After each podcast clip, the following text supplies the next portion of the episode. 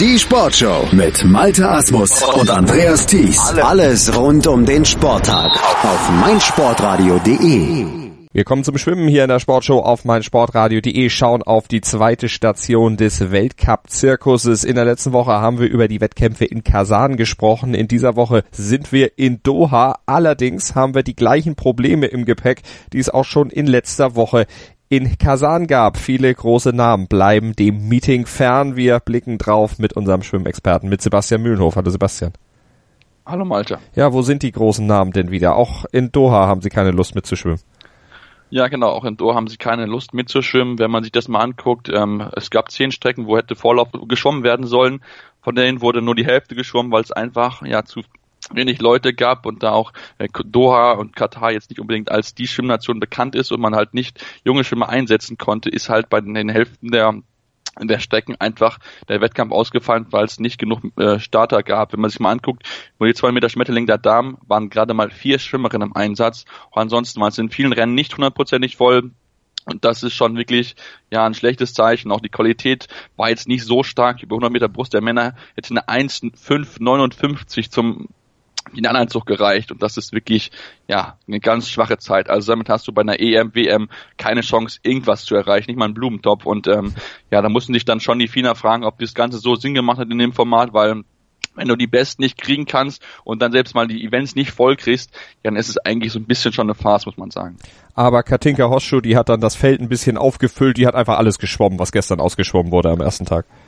Ja, genau. Sie war der Meinung, sie muss jedes Rennen schwimmen, was bei den Formen geschwommen wird. Mal hat es gut funktioniert, mal hat es nicht so gut funktioniert. Aber ähm, ja, was wird schon sagen? Also Katinka Hosschuh ist wirklich die absolute Iron Lady. Sie hat zwar am Ende zwei Rennen gewonnen. Die 400 Meter Freistil, das erste Rennen direkt des Abends hat sie für sich entscheiden können. In 14.02 war sie über zweieinhalb Sekunden schneller als die zweitplatzierte Niederländerin Femke Hemskerk am Ende in 4.12.56 angeschlagen ist und dann hatten sie noch die von mir angesprochenen 20 Meter Schmetterling schon gewinnen können. In 2.09.26 einen guten, äh, gutes Zeit gehabt, ein gutes Rennen gehabt. Am Ende wieder vor Susanna Jakobos, die ja wirklich so die ewige zweite im Moment hint, äh, hinter Kantika Hosschuh ist. Mit 2.10.34 ist sie angeschlagen. Also somit über eine Sekunde Rückstand auf Hosschuh gewesen und ja, das waren die beiden großen Siege von Dicker Hosschuh.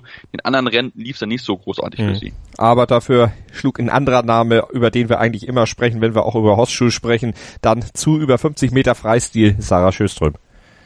Genau, Sarah System hat wieder zugeschlagen, hat eine Zeit unter 24 Sekunden gezeigt über die 50 Meter Freistil und das war wirklich so das bestbesetzteste Rennen, muss man glaube ich von den Namen her sagen. Eine Femke Amsgate mit dabei, Kantige Hoschen mit dabei, eine Ranomo Kromovitjo, Kim Busch, Kira Toussaint, Kimberly Buis, Sascha Torecki, die Schweizerin, also das war wirklich von Namen her das bestbesetzte Rennen. Kantige Hoschen am Ende nur letzte gewesen, weil es für sie der letzte Wettkampf war, da hatte sie wahrscheinlich nicht mehr die Körner, ist auch ein gutes Zeichen mal zu sehen, dass sie nicht immer alles gewinnen kann amEnde A26 41, ja schon zweieinhalb Sekunden Rückstand auf Söström, die wirklich ein starkes Rennen hatte, halbe Sekunde Vorsprung vor Femke Hemskerk, die zweite geworden ist in 24 54, Ranomo Kromovitjojo nur 800 langsamer 42, 24 62 dort gewesen. Und das war wirklich so ein bisschen das Highlight, auch ähnlich bei den Männer 50 Meter, das war auch wirklich das bestbesetzte Rennen gewesen, Vladimir Norris hat am Ende gewonnen. In 21-8-0 starker Wettkampf gewesen vor dem jungen Amerikaner Michael Andrew, der in 21-95 angeschlagen ist. Dritter ist der US-Amerikaner Blake Pironi geworden in 22-17 und Andrei Govorov, der ja über die langen Distanzen den Weltrekord dort geschwommen hat, 22-29, also nicht ganz an seinen Welt Welt Weltrekord rangekommen. Nicht so ganz zufrieden gewesen am Ende, aber man muss einfach sagen, dass in dem Rennen drei andere besser waren als er.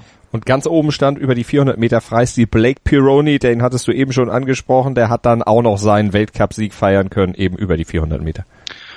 Genau, hatte einen wirklich starken Wettkampf gehabt, ist schon gut reingekommen, eine gute Reaktionszeit, der 0,62, das war am Ende die beste Reaktionszeit von allen im Feld dann wirklich von vorne weg das Rennen so für sich gestalten können. Hatte so ein bisschen noch gebraucht, um hundertprozentig reinzukommen. Da war gerade David Verraschut, der Ungar, wirklich sehr gut unterwegs zwischenzeitlich.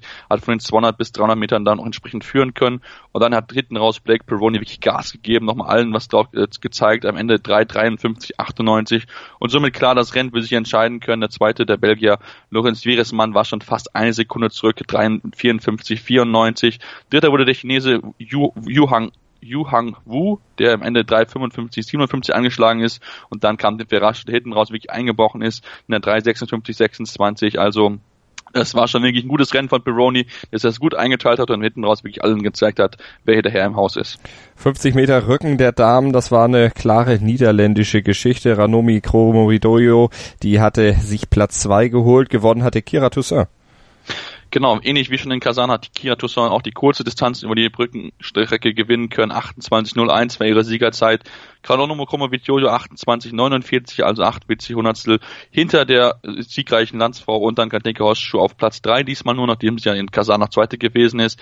28.57, somit 800 nur langsamer als Kromovitjojo, da wirklich ganz, ganz knapp an Platz 2 vorbeigeschwommen, aber ja, sie ist wirklich die Iron Lady, man muss mal sagen, Kira Toussaint ist im Moment über die Kurzdistanzen jetzt so wie es im Moment ist beim Weltcup diejenige, die man schlagen muss. Natürlich muss man jetzt mal gucken, wie es das auf die 25 Meter Bahn projizieren lässt, weil das ja komplett anderes Rennen sein wird als über die 50 Meter. Gucken wir noch auf weitere Siege. Michael Andrew, der gewinnt die 100 Meter Schmetterling. Felipe Lima gewinnt die 100 Meter Brust und Mitch Larkin triumphiert über 200 Meter Rücken. Und Julia Efimova, auch die war am Start, hat die 200 Meter Brust bei den Damen für sich entschieden ja, das war wirklich sehr eindrucksvoll, das muss man sagen. 2,23, 55 hat sie am Ende gewinnen können und ähm, ja, eine starke Zeit gezeigt. Ähm, zweite wurde dann die Russin äh, Vitalia Semyonova in 2,24,06. Die war nur eine halbe Sekunde dahinter, aber dann war schon der Abstand zu der drittplatzierten Albers Vasquez Ruiz wirklich sehr groß. 2,30, 33, also schon fast sieben Sekunden Rückstand auf die siegreiche Efimova und fast über sechs Sekunden Rückstand auf Simonova. Also von daher war dort wirklich ja das Feld geteilt, muss man wirklich sagen. Efima musste wirklich, wirklich anstrengen, ähm, hatte in der 500 Meter noch die Führung gehabt, hat dann sie so ein bisschen wieder verloren, war knapp hinter ihrer Landsfrau und dann hinten raus hat sie dann wirklich ihre Dominanz zeigen können. Sie ist ja jemand, der das Rennen normalerweise sehr langsam angeht und dann hinten raus wirklich mit einer absoluten äh, Speedzeit dann rauskommt. Das hat sie wieder gezeigt, eine starke Zeit hinten raus und mal gehabt in der 35er ähm, Zeit geschwommen und das musst du erstmal nach 150 Metern schon nochmal schaffen. Also von daher ganz starkes Rennen von ihr, ist klar gewonnen und natürlich mit der fehlenden Konkurrenz ist sie natürlich auch die große Favoritin und deswegen hat sie die Favoritenrolle sehr gerecht gewonnen und am Ende verdient gewonnen. Das Meeting geht ja noch weiter. Wir werden am Montag dann nochmal weiter drauf gucken und dann auch klären können, ob Sarah Schöström und Wladimir Morozov, der in 21,80 übrigens die 50 Meter Freistil bei den Herren gewonnen hat, dann ihre Gesamtwertungsführung, die sie ja nach dem Meeting in Kasan inne hatten, dann auch verteidigen konnten. Das alles bei uns hier in der Sportshow auf meinsportradio.de. Vielen Dank an Sebastian Mühlenhof, unseren Experten und an euch noch der Hinweis, abonniert unsere Feeds, egal von welcher Sportart und für welche Sendung ihr euch interessiert dann seid ihr immer auf dem Laufenden. Am besten sowieso mit unserer App für iOS und Android. Da habt ihr immer alles parat und alles frisch auf den Podcast-Tisch, was es bei uns auf meinsportradio.de Neues gibt. Hören, was andere denken. meinsportradio.de. Like it auf Facebook slash meinsportradio. Mein Lieblingspodcast auf meinsportradio.de. Hallo. Hier ist Andreas Thies von der Sendung Chip in Charge, dem Tennis Talk auf meinsportradio.de. Jeden Montag versorgen Philipp Joubert und ich dich mit den neuesten News aus der Welt des Tennis. Darüber hinaus bieten wir Dailies zu den Grand Slams oder auch Live-Übertragung von ausgewählten Turnieren. Wenn dir gefällt, was du von uns bekommst, freuen wir uns über eine gute Bewertung für Chip in Charge auf iTunes. Dir gefällt, was du hörst? Dann rezensiere unsere Sendungen jetzt auf iTunes und gib ihnen fünf Sterne.